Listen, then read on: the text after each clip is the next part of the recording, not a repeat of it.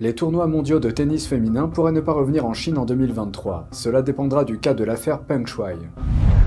La culture du thé au lait s'est exportée de Hong Kong en Angleterre. Elle est devenue un symbole de résistance.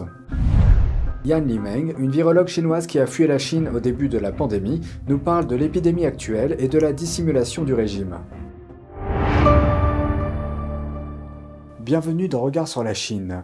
Les tournois mondiaux de tennis féminin pourraient ne pas revenir en Chine en 2023. Le retour des tournois de la Women's Tennis Association en Chine cette année dépendra de l'affaire d'une ancienne star du tennis chinois. La WTA régit le tennis féminin. L'association a déclaré mercredi qu'elle n'avait toujours pas rencontré personnellement l'ancienne numéro 1 mondiale du double, Peng Shuai. Peng a accusé un ancien vice-premier ministre chinois d'agression sexuelle en 2021 dans un message publié sur les réseaux sociaux chinois. Son message a rapidement été retiré de l'Internet. Le message de Peng a provoqué un tollé international concernant sa sécurité. La WTA a demandé une enquête sur les allégations de Peng et a suspendu les tournois en Chine.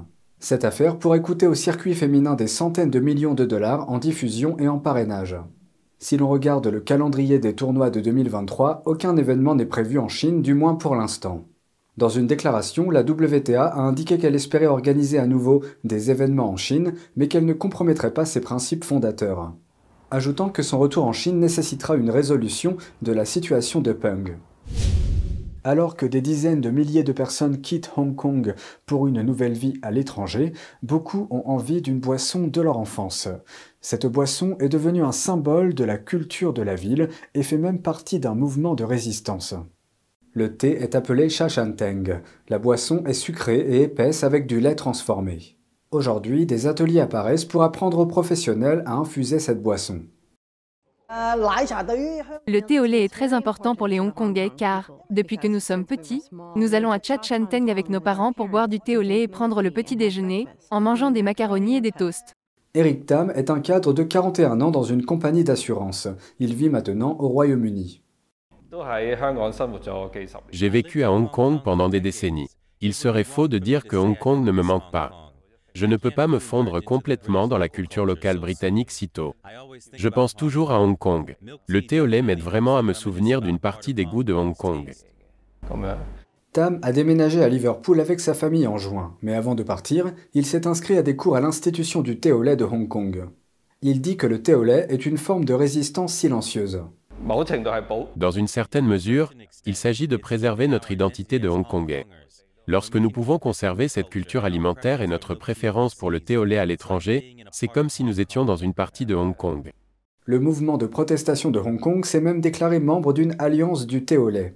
Suite à une loi qui a réduit au silence ou emprisonné la plupart des opposants politiques, plus de 133 000 résidents ont obtenu un visa spécial. Ce document leur permet de vivre et de travailler au Royaume-Uni et également de demander la citoyenneté britannique au bout de 6 ans. À l'heure actuelle, les 1,4 milliard d'habitants de la Chine ont une faible immunité naturelle contre le Covid-19. En même temps, ils sont largement exposés au virus. Des centaines de millions de personnes ont été infectées en quelques semaines à une échelle jamais vue autre part dans le monde. Quel est le véritable nombre de morts dans le pays? Le virus a-t-il muté? Pour en savoir plus, Tiffany Mayer de NTD s'est entretenue avec la virologue chinoise Yan Limeng, qui a fui aux États-Unis en 2020 après avoir révélé des détails sur la situation du pays à l'époque. Elle parle d'abord du phénomène dit des poumons blancs, lorsque les poumons apparaissent blancs sur les scanners en raison d'une infection par le Covid-19. Ce phénomène a été largement observé il y a trois ans à Wuhan et s'est accompagné d'un nombre important de décès. Le variant Omicron n'attaque normalement pas les poumons d'une personne, mais en ce moment, des cas de poumons blancs sont signalés dans toute la Chine. Voici ce que le docteur Yan avait à dire. Le fait est que ce qui s'est passé en Chine est une épidémie encore pire que ce qui s'est passé à Wuhan. En trois ou quatre semaines depuis début décembre, la majorité des Chinois sont infectés. Et je peux aussi vous dire que ce n'est pas à cause de leur immunité naturelle, parce que le gouvernement chinois n'a pas protégé les gens pendant le Covid. La période du zéro Covid est plus une question de contrôle numérique. Cependant, les symptômes actuels sont encore pires que ceux de Wuhan et les poumons blancs apparaissent à nouveau. Le gouvernement insiste sur le fait qu'Omicron en est à la toute fin, que c'est bénin Mais le gouvernement refuse toujours de donner l'examen de la séquence du virus.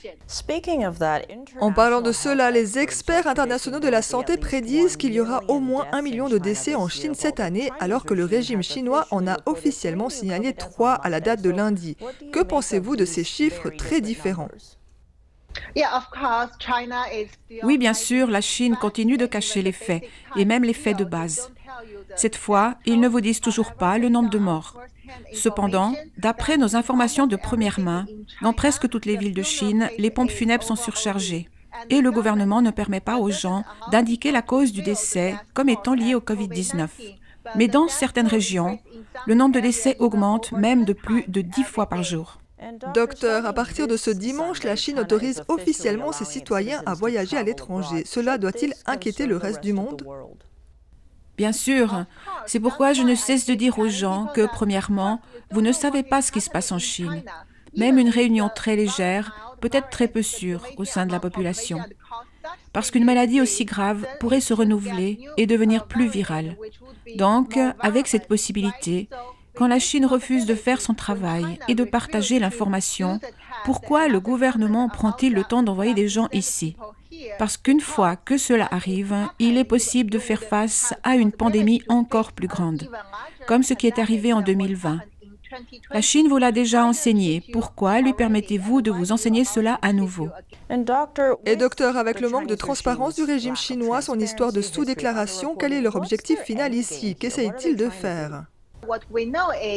Ce que nous savons, c'est que le virus du COVID-19 a été étudié dans des organismes militaires, dans des laboratoires pendant des années et qu'il a été transformé en arme. Et c'est pour ça que quand c'est arrivé en 2020, ça a aussi échappé à tout contrôle en Chine. Mais le gouvernement communiste chinois a intentionnellement répandu le virus dans le monde entier et a créé une pandémie. Nous devons savoir que Xi Jinping a déjà organisé une cérémonie de trophée pendant la pandémie et il a donné un prix à une scientifique de l'armée chinoise. Il développe aussi de plus en plus d'industries biomédicales.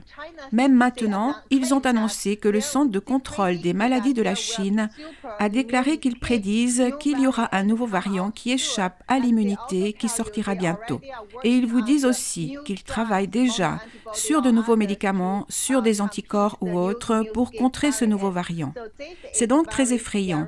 Et Xi Jinping est très agressif maintenant, à la fois en Chine et à l'étranger.